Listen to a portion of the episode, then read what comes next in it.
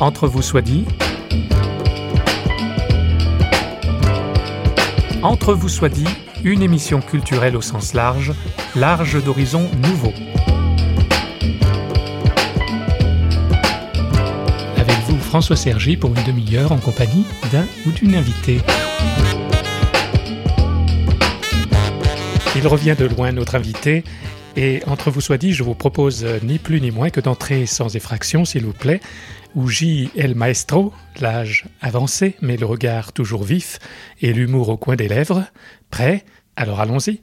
Voilà, je suis devant la porte de l'appartement de notre invité. Rue Chevillon, à Marseille. Philippe Gruffel, bonjour. Bonjour. Entrez. Entrez. Voilà. voilà. bel appartement. Il y, a des, il y a de ces appartements à Marseille, on ne se douterait pas. Euh... Ah oui, quand on passe devant dans la rue, on s'en rend pas compte. C'est vrai. J'ai besoin de place. Comme je suis peintre, je suis obligé d'avoir de l'espace pour mon atelier. On peut aller découvrir votre atelier? Bien sûr, bien sûr. Alors, on y va. Alors, c'est à votre gauche. Là. Voilà. Arrière-grand-père de pasteur, beau-frère de pasteur. Arrière-grand-père, euh... peut-être pas. Arrière-petit-fils de pasteur, plutôt. Arrière-petit-fils, oui. J'ai quand même pas 150 ans. je suis vieux, c'est vrai. Vous faites bien de rectifier. Oui. Vous avez suivi une autre voie, en fait, celle de la peinture. Euh, oui. Hein? Oui, bien sûr, je suis de la peinture parce que c'est celle qui s'est imposée à moi quand j'étais très très jeune enfant déjà. Et puis j'étais entouré de gens qui m'encourageaient, notamment ma grand-mère et ma grand-tante, surtout, qui étaient vraiment à l'origine de, de, ma peinture. Vous n'avez pas le hockey aujourd'hui hein? Alors aujourd'hui je ne l'ai pas, c'est un jour de grâce, pourvu que ça dure. Oui. Parce qu'il faut dire que pour qu'on comprenne les choses, que j'ai eu un AVC il y a quatre ans. Et depuis là, j'ai le hockey euh, récurrent qui m'empoisonne la vie en revenant très régulièrement. Alors il me lâche de temps en temps et pour le moment c'est le cas. Que Philippe Gruffel nous pardonne, on l'aura épuisé avec toutes nos questions, mais on l'écouterait pendant des heures tant il a des choses passionnantes à partager. Son père était pasteur, son oncle, le fondateur de la communauté de Thésée, frère Roger. Lui a préféré à la théologie les beaux-arts qu'il a suivis à Lausanne puis à Paris. Philippe Gruffel a aussi été un grand voyageur, il a chanté en Chine, suivi une équipe de géologues dans le Grand Nord, a vécu au Mexique, aux États-Unis, à Cuba même, etc. Et il a enfin posé ses bagages à Marseille, capitale européenne de la culture pour l'année 2013. Je ne vous dis pas tout tout de suite, découvrons, si vous le voulez bien, sa peinture.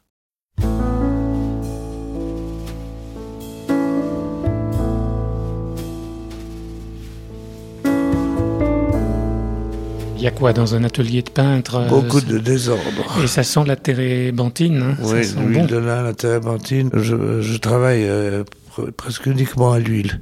Mhm. J'aime pas le, la, ce que tout le monde fait maintenant, c'est l'acrylique. Faut pas m'en vouloir, mais je cherche souvent mes mots oui. parce que j'ai des, à la suite de cet accident, j'ai des trous de mémoire. Heureusement, quand j'étais comédien aussi, j'ai beaucoup travaillé ma mémoire et il m'en reste un petit peu grâce à ça. Alors on parlera de théâtre un petit peu après. Si vous voulez. Mais pour la peinture, donc là vous êtes en train de travailler sur... Je ne parle jamais de la peinture que je suis en train de faire avant qu'elle soit terminée. D'accord. Parce que c'est comme la poule respecter... aux œufs d'or. Vous voyez, oui. Quand on a ouvert le ventre de la poule aux œufs d'or, elle ne plus, plus d'œufs d'or. Et là, c'est la même chose, il faut que je puisse rester libre dans ma tête jusqu'au bout de changer le cours de ce que je suis en train de faire, ce qui n'est pas le cas quand on en parle. Et je ne suis pas le seul dans ce cas-là, je peux vous dire que je connais beaucoup de peintres qui ont exactement la même réaction que la mienne. C'est donc pas un refus.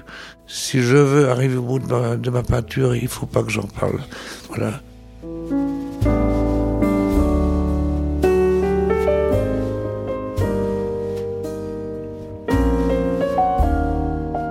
Pour que les auditeurs, pour que nous-mêmes à la radio, on puisse euh, donner à voir ce que oui. vous peignez, dites-nous un petit peu ce que vous peignez en fait. Alors, ça c'est la question la plus difficile pour moi, parce que je peux parler facilement de la peinture des autres, Mais de la mienne, je vais essayer de vous le dire, mais c'est pas facile. Euh, D'abord, comme beaucoup euh, à l'époque, aux Beaux-Arts, on était parti sur... On, on, était à l'époque du post-cubisme, d'abord de, la peinture abstraite, parce qu'on voulait essayer ça aussi, mais on était très influencé par par l'école cubiste à l'époque. Euh, C'était le courant de l'époque, mais je m'en suis détaché au moment où je suis sorti des Beaux-Arts. Voilà, je me suis libéré à ce moment-là et je suis parti vers une figuration très libre encore, mais quand même plus près de, de la réalité. Je m'inspirais beaucoup de beaucoup de paysages parce que j'aime la nature. J'ai mis beaucoup de temps à introduire la figure humaine dans ma peinture. Mais ce que je veux dire surtout, c'est que le sujet qu'on représente, en principe, n'a pas beaucoup d'importance. C'est la manière dont on le fait qui compte. Alors, si on prend la, Renaissance, Moyen Âge, Renaissance, tout ça, à l'époque, la peinture était essentiellement la peinture religieuse, un sujet religieux. Mais ça ne voulait pas toujours dire que le peintre était lui-même chrétien, par exemple.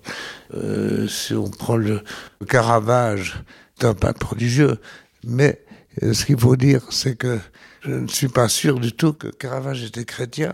Je veux dire, vraiment croyant. Alors, ce que je voulais en dire, c'est qu'il a une manière de peindre. C'est dans la manière de peindre, c'est difficile d'expliquer ça, qu'on peut percevoir quelque chose qui reflète ce qu'est la pensée profonde du peintre. Et là, moi, chez Caravage, je ne sens pas beaucoup le charisme d'un chrétien. Je sens le charisme d'un peintre, ça, oui. oui. À la différence peut-être de Rembrandt ah ouais, Rembrandt, c'est tout à fait différent. Rembrandt, c'est euh, visiblement un croyant et la manière de traiter la lumière de Rembrandt l'exprime, exprime sa foi. Mais je peux en prendre un autre, rester dans les Italiens, Carpaccio, c'est un peintre vénitien dont la peinture est exposée au musée des Scavoni à Venise.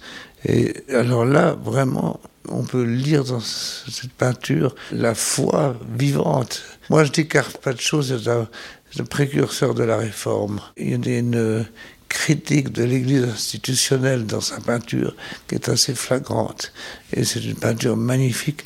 Alors là, on sent que le peintre est engagé, non pas seulement par la manière de traiter les sujets, mais aussi par la manière de peindre par la façon de traiter la lumière, la lumière par rapport à la couleur, c'est-à-dire que c'est c'est jamais la couleur qui domine, c'est la lumière qui passe à travers de la couleur. Et voilà. Et, et, alors vous, Philippe Gruffel, votre peinture, elle est croyante Alors moi, ce qui importe pour moi, c'est la manière de traiter la lumière. Et c'est ça l'important, c'est la lumière, non pas la couleur en soi, mais la couleur à travers la lumière, par rapport à la lumière.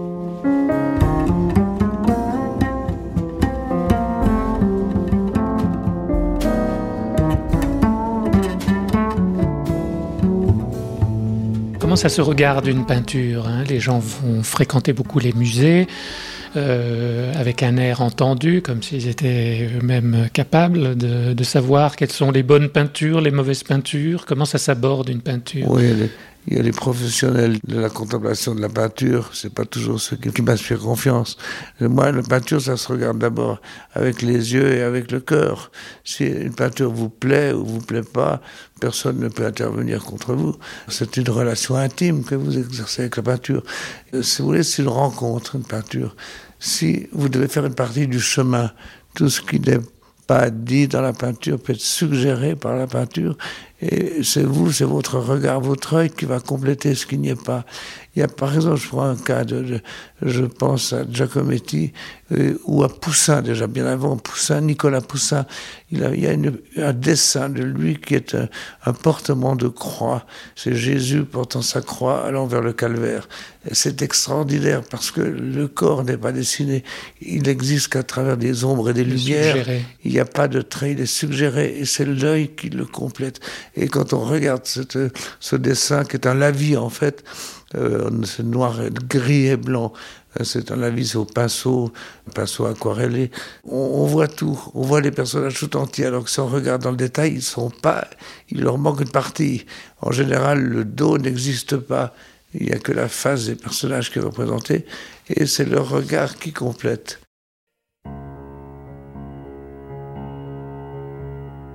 Là peut-il servir à quelque cause?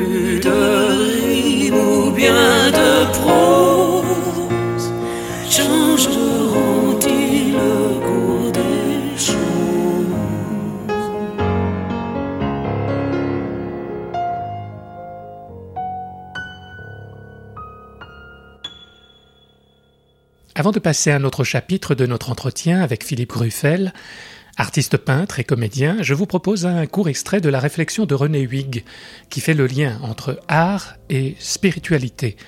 C'est un extrait tiré de son ouvrage Psychologie de l'art résumé de ses cours au Collège de France.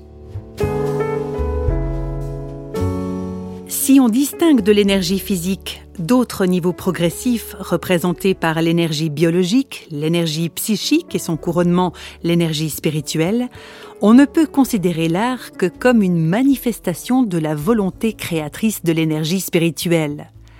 L'art est création et transmission de valeurs d'ordre spirituel, principalement esthétique. Il est donc dans la nécessité d'inscrire dans la réalité visible, allant des formes à la lumière, la réalité invisible qui l'anime et qui est propre à l'esprit. C'était donc une lecture d'un ouvrage de René Huyghe, Psychologie de l'art aux éditions du Rocher. On trouve dans un autre ouvrage, un ouvrage de Philippe Gagnebin, pasteur, écrivain et peintre, Goûter Dieu aux éditions Ouverture, cette phrase d'un vieillard de 90 ans J'ai le cœur près des yeux. Et c'est bien ce que nous dit aussi notre invité. Le peintre Philippe Gruffel l'a aussi à la bouche, son cœur. Homme de théâtre, il a suivi le cours du Lin, dirigé par George Wilson au Théâtre national populaire, le TNP. Il est ensuite tombé, comme il dit, dans l'enseignement. Il a sévi en Suisse comme en France, théâtre de Carouge, collège Rousseau, à Genève, à Morges, en Suisse romande, donc, mais également à Nogent-sur-Marne, etc. Il nous en dit plus. Alors la peinture, mais aussi le théâtre. Hein. Oui. C'est concomitant en fait euh, Pour moi, ça l'était, oui, parce que dans, le théâtre, on n'est pas toujours, à moins d'être une grande vedette, on n'est pas toujours au travail, il y a des trous, et les trous, il faut les remplir. Donc je peignais quand j'avais pas d'engagement au théâtre, et puis quand j'avais un engagement au théâtre, eh je ne payais pas. Puis je sais, alors j'ai alterné comme ça théâtre et peinture, et j'ai fait du décor aussi. Alors là, dans le cas du décor, eh ben, ça rejoignait quand même davantage de théâtre, surtout quand euh, alors quand j'ai fait des mises en scène, alors mise en scène plus décor, bon bah tout le travail sur, sur la scène, sur, la, sur le jeu, c'est un gros travail, c'est un énorme travail. Alors, permettez-moi de, faire une citation, c'est celle de Denis euh, Podalides, hein, les frères Podalides. L'un est cinéaste, l'autre plutôt acteur de théâtre. Et euh, Denis Podalides dit Le théâtre rebutait Bruno, donc son frère. Il faisait sienne la formule de Godard Ça crie trop fort, alors que moi, c'est ce que j'aimais, que ça parle très fort. C'est vrai, c'est dans le théâtre, ça donne l'impression de surjouer comme ça, il faut parler fort? Alors, euh, bon, c'est vrai que pour le théâtre, on, joue en principe, ça s'abandonne un peu, on peut jouer sans micro, donc on doit avoir une voix qui porte.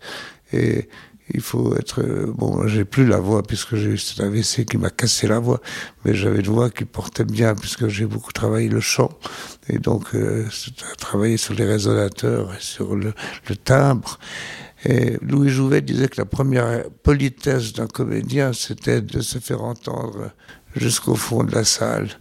Et c'est vrai que c'est ça qui est important. C'est pas seulement la voix, c'est beaucoup l'articulation aussi et le tempo de la voix. Pas. Il y a des acteurs qui parlent très vite et qu'on comprend pas parce qu'ils parlent trop vite. Donc il faut trouver le juste, le juste tempo sans trahir l'interprétation, bien sûr. Mais bon, ça c'est la technique du théâtre. C'est très différent dans le cinéma. La première fois que j'ai joué dans un film, on m'a dit arrête, arrête, tu joues, tu fais du théâtre. il faut oublier ça, il y a un micro dessus de ta tête et parle normalement comme tu parles dans la vie de tous les jours. Alors c'est très différent pour ça, le jeu théâtral et le jeu de la caméra. Le, si vous voulez, dans le théâtre, la voix et l'éclairage doivent compenser la distance. C'est-à-dire que si on veut rapprocher un, comédien, on veut rapprocher une voix et un visage, on va intensifier la lumière sur ce visage et le comédien va devoir ouvrir la voix pour qu'ils s'entendent comme s'il était plus près. Et sans bouger, on arrive à donner l'illusion du déplacement dans la profondeur.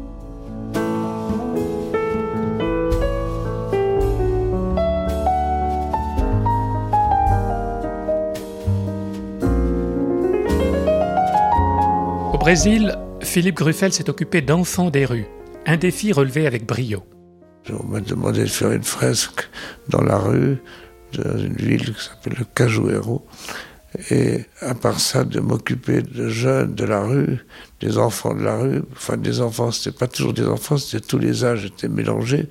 le défi, c'était de faire travailler ensemble, en même temps, des enfants de plusieurs âges différents, ce qui n'est pas du tout évident étant donné que l'âge mental d'un enfant fait que, du point de vue de la création artistique, il n'a pas du tout la même perception hein, selon l'âge qu'il a. Un, petit enfant ne voit pas la perspective, il va représenter les choses en, comme un développement stéréométrique, c'est-à-dire en ouvrant les objets. Par exemple, dans la cour d'école, les bâtiments sont couchés tout autour du dessin, vus en plan, et puis les personnages des enfants sont comme des poissons au milieu de la cour, c'est-à-dire tous euh, couchés par terre. Alors que à partir de 12 ans, un enfant commence à avoir une perception plus réaliste de la perspective et commence à essayer de dessiner ce qu'il voit. Alors jusque-là, l'enfant ne dessinait pas ce qu'il voyait, mais ce qu'il ressentait du point de vue purement affectif. Vous êtes arrivé à faire travailler ces enfants, peut-être euh, difficile à discipliner? Oui, c'était assez extraordinaire parce que j'ai réussi à les mettre tous les uns à côté des autres dans une salle et ils occupaient tout le tour de la salle. J'avais pris le, le principe d'Arnaud Stern qui était de mettre une table de palette au milieu de la salle. Ils venaient se chercher la couleur au milieu de la salle et ils allaient travailler au mur et chacun ayant la même surface mais avec euh, l'impératif de rejoindre une route qui devait faire le tour de toute la peinture. Le dénominateur commun, c'était la route qui pouvait faire des tas de tout ce qu'on voulait, mais il fallait qu'elle rejoigne, rejoigne chaque peinture. Et alors, l'histoire qui était intéressante, c'était qu'ils pouvaient entre eux faire des échanges, des échanges de terrain, c'est-à-dire qu'un élève pouvait mordre sur l'espace d'un autre, à condition qu'il lui donne euh, quelque chose en échange, l'autorisation de venir peindre sur sa peinture.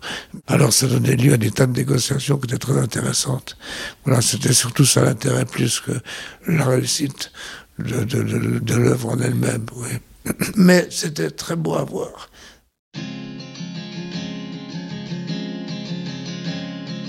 Quand il n'y aura plus de neiges éternelles quand il aura tant plus que même les coccinelles auront perdu leur tâche.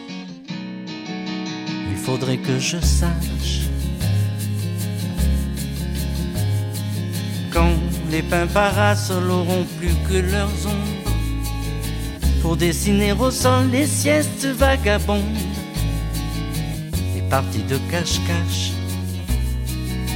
Il faudrait que je sache. Faudrait que je sache si un nouveau Noé. Quelqu'un dessine une arche et s'il entend l'essai.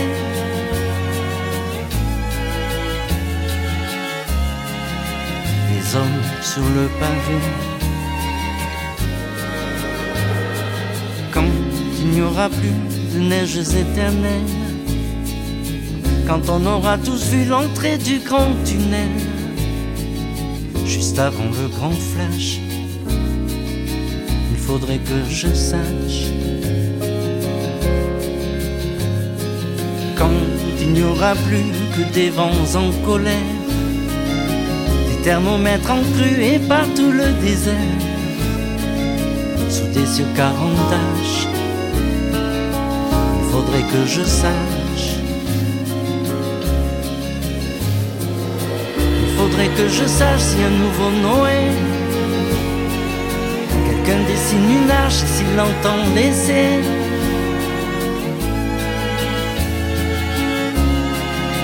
Les hommes sur le pavé. Quand il n'y aura plus de neiges éternelles. Quand on aura tout bu la honte et l'hydromel avant que je ne me fâche. Il faudrait que je sache quand on aura fané des millions d'immortels, envoyé promener les dernières hirondelles au pays des Apaches. Il faudrait que je sache faudrait que je sache si un nouveau Noé, quelqu'un dessine une arche s'il entend laisser. Vous l'aurez remarqué, notre invité a l'élocution difficile, mais quand on sait qu'il avait perdu l'usage de la parole, on salue ici le miracle opéré.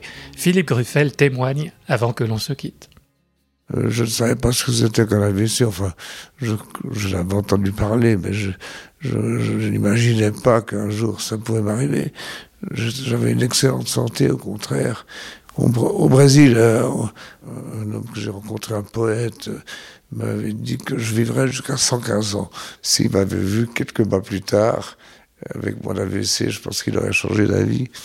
Mais quoi quand je ne suis pas encore mort. Non, et vous avez repris euh, du poil de la bête euh, assez sérieusement même. Hein oui, parce qu'il faut dire que cet AVC, j'étais, j'étais seul chez moi quand c'est arrivé, et je me voyais mourir.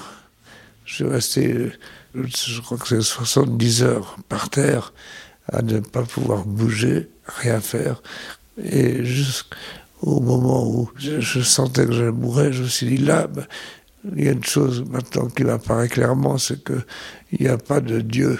Parce que sinon, il ne me laisserait pas mourir dans cette angoisse que tu la mienne à ce moment-là. Puis juste à ce moment-là, vraiment à ce moment-là, j'entends crier mon nom. Et puis Philippe, Philippe, tiens le coup, tiens le coup, on arrive. Alors, on arrive avec les, marins-pompiers. C'était un couple d'amis qui arrivait, euh, qui avait été avertis que j'étais seul chez moi et, et voilà, bah, j'étais sauvé là, in extremis. Euh, là, j'ai eu vraiment le sentiment que c'était Dieu qui me sauvait de la, situation. Alors, ma réaction, c'est de lui dire euh, T'as mis beaucoup de temps à venir. Voilà, c'était bon, ma réaction.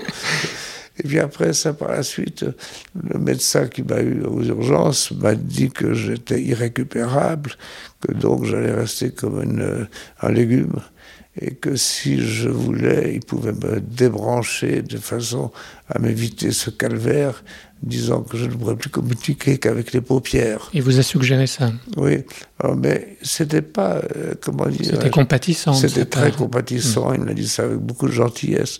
Et, là, vous avez été tenté de... Alors j'ai dit non, pas du tout. Non. alors là, ce que, je vois un petit peu comme un miracle, c'est que j'ai pas cru. J'ai pas cru sur le diagnostic. J'avais envie de lui dire, cause toujours, tu verras bien ce qui se passera, mais ce ne sera pas comme ça. J'avais la conviction que ce ne serait pas comme ça. Mais à partir de là, il faut dire, je me suis battu, alors vraiment, bec et ongle. Et surtout, c'était un combat mental, parce que je veux en sortir. Et mon combat, c'était de me donner des ordres mentalement l'ordre de, par exemple, de bouger ma jambe gauche, mon pied gauche. Parce qu'en fait, vous étiez paralysé de quoi? Des jambes, totalement, tout, des bras, tout? Totalement. Hmm. J'avais le pouce qui bougeait, le pouce gauche qui bougeait. C'est pour ça que ça me permettait de dire oui et non aux questions que me posait le médecin. Mais parce que vous ne pouviez même pas vous exprimer ah non, correctement Non, et puis de toute façon, j'ai été mis en coma artificiel. D'abord, ensuite, j'ai eu une trachéo trachéotomie, donc euh, trachéotomie, ça vous empêche de parler. Euh, j'avais que ce geste que je pouvais faire, c'est euh, oui en haut, non en bas, comme à Rome. Les jeux du cirque, c'était comme ça, quand on demandait la grâce à l'empereur. Et alors, il m'a demandé combien de temps je voulais comme délai de réflexion. J'ai dit trois mois. Ah, donc en répondant à ces questions, oui, non, oui, non, oui, non. Il m'a dit très bien, on en reparlera dans trois mois. Et avant trois mois, on en a reparlé, c'était pour me dire, lui, pour me dire qu'il s'était trompé. Et effectivement, entre-temps, j'avais fait beaucoup de progrès. Je m'étais mis à rebouger, à bouger. Quand le médecin est venu voir le matin à visite, que je lui ai montré ça, il a fait un bond en arrière en croyant qu'il avait une hallucination. Il m'a dit très gentiment, n'est-ce pas, que j'avais réussi un exploit, mais que pour la jambe droite, il fallait pas y compter. Pas possible parce qu'il n'y a plus d'influx dans la jambe droite. Quand je peux vous piquer le pied, vous bougez pas. Mais j'ai fait la même démarche pour la jambe droite. Et jusqu'au jour où ma jambe droite, aussi, mon pied droit s'est bien bougé aussi.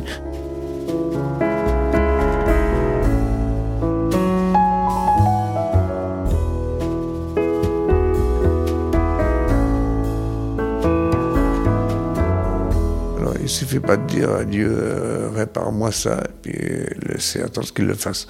Moi, souvent, je dis, Dieu intervient quand on est au bout de son bras et qu'on ne peut pas aller plus loin. Dieu intervient s'il le faut, là où on ne peut plus aller soi-même. Sinon, ce serait trop facile. C'est comme que l'étudiant qui veut passer les examens, qui, qui, demande à Dieu de faire préparer ses examens pour lui, puis qui se plante aux examens, et puis c'est pas étonnant. Alors, ce qui était un miracle à l'état pur, c'était l'intervention des amis et des pompiers le premier jour. Là. Par la suite, pour moi, je dis ce qui est miraculeux, c'est de pouvoir dire aux gens, à n'importe qui, croyant ou non, nous avons en nous des ressources qu'on ne connaît pas. Et ces ressources, on peut les faire intervenir quand c'est nécessaire, mais il faut le vouloir, il faut les arracher de son corps. Alors bon, il y a des maladies incurables, il y a des cancers épouvantables sur lesquels on peut rien faire, mais on peut toujours faire un peu en tout cas. Je connais des gens qui ont duré plus longtemps qu'ils n'auraient dû normalement. Et c'est vraiment une chose qu'on a en nous, la possibilité de faire une partie de sa propre guérison. Alors, on vous souhaite de vivre jusqu'à 115 ans, comme il était promis, dans de bonnes conditions quand même. J'ai peur de m'ennuyer avant. Mais vous avez la peinture que vous avez repris. La peinture, oui. Et puis j'ai des amis aussi. Et ça, ça, joue aussi un grand rôle. Voilà. Philippe Gruffel, merci. Je vous en prie. Elle y songeait depuis toujours, orpheline à 10 ans c'était son garde-fou, un vieux credo aux couleurs sucrées de miel et de safran, où elle rangerait ses secrets. Juliana chantait le soir comme pour nous laisser les empreintes d'une histoire dont elle avait la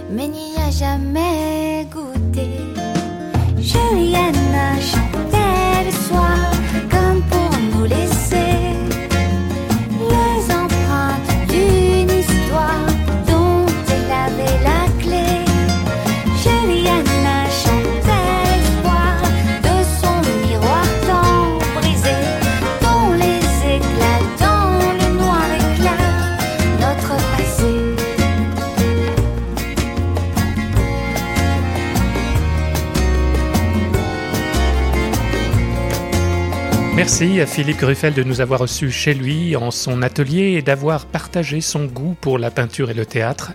Son accident cardiovasculaire n'aura pas amoindri son humour et aura conforté sa foi en un Dieu qui peut frapper à la porte au moment où l'on a le plus besoin de lui. Aujourd'hui même C'était une émission entre vous soit dit, signée Radio Réveil, avec à la technique et à la programmation musicale Stanislas Piaget. Au revoir et à bientôt.